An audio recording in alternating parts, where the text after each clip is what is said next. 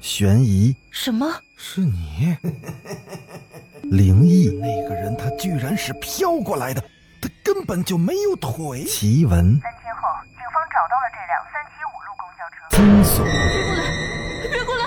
别过来！别过来！别过来！欢迎收听《九黎怪谈》。Hello，各位听友小伙伴，大家晚上好，欢迎继续收听《九黎怪谈》。咱们今天继续来讲《别想逃》第二十五集。秋月被杀害至今已经过了很多天了，亲戚朋友一直都联系不上穆少辉，就连他单位都无法跟他取得联系。半个月前，穆少辉被单位派到了外省去出差，为期为半个月。现在半个月都已经过去了，却不见人回来，电话也一直联系不上，不知道出了什么事儿。穆少辉跟穆白也是儿时的邻居，十几年前一同从那个偏远的小镇搬到了 C 市，同时搬来的还有穆成风、邓如意两家。由于家境不好等原因，穆少辉一家和穆成风一家都搬到了 C 市的郊区。穆少辉跟秋月已经恋爱三年了，两人的感情一向是很好，他们打算年底就结婚，房子都已经看好了，而且付了首付款，就等着穆少辉出差回来付尾款和搞装修了。而如今，秋月惨遭杀害，穆少辉也是不知去向。吉凶未卜。慕白坐在计算机前赶稿子，却始终的集中不起精神来。他打开网站，想查找一些相关的资料，然而在输入了关键词的时候，他鬼使神差的在对话框中打出了“斜眼睛”三个字。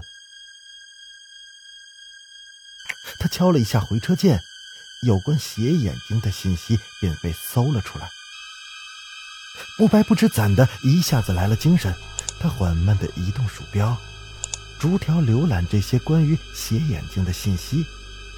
有一条与斜眼睛有关的新闻标题吸引了他。这是一条原载于本月九号某省一家报纸上的新闻。新闻的内容如下：本报记者刘宏宇报道，昨天上午八点左右。警方接到了我市某宾馆的报案，据称，上个月的二十二日下午入住该宾馆的一位叫穆少辉的外地旅客，于昨天夜里神秘失踪。据警方称，该旅客是从某省到我市来出差的，一直都住在这家宾馆。据传，这名旅客失踪前曾看见了斜眼睛，并多次在深夜里接到了一个女人的神秘电话。而失踪的前一天夜里，他还听到了凄厉的哭声。目前案情还正在进一步的调查当中，本报将密切的关注本案的进展。慕白的头脑一片空白，他无力的瘫坐在了椅子上，眼前不断的浮现出穆少辉的音容。虽然这条新闻所报道的事实还没有得到最后的证实。但是慕白的心里已经肯定了，失踪者一定是他的好友穆少辉无疑了。根据这则新闻的报道，穆少辉的失踪情况跟穆成风、邓如意是一样的，他们究竟在哪呢？如今是否还活在这世上呢？慕白痛苦地摇了摇头，几个昔日的好友接二连三的遭遇不测，至今都是生死未卜。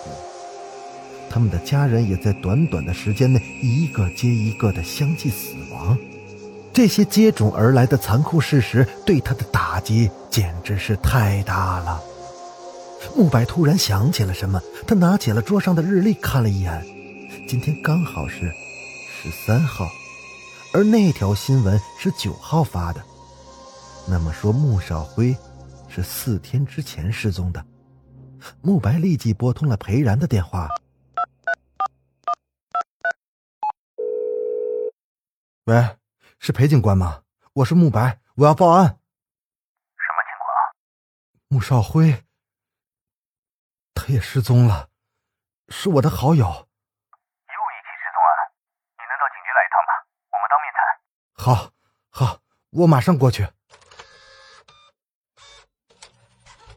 慕白把网上的那条新闻打印了出来，向报社的部门主管打了声招呼，然后直接就奔向了警察局。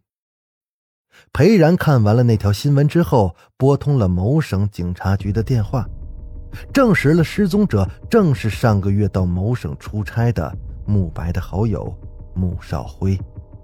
据对方称，案情目前仍然没有任何的进展。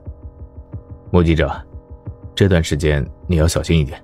也许凶手的下一个目标就是你了。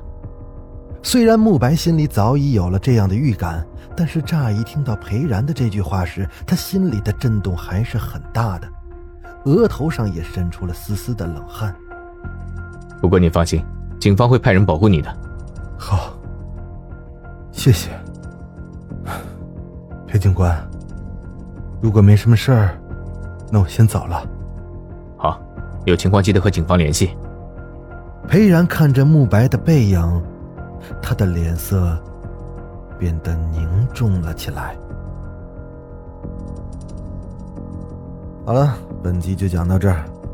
我是主播九黎香柳，欲知后事如何，慕白会不会死呢？咱们下集接着说。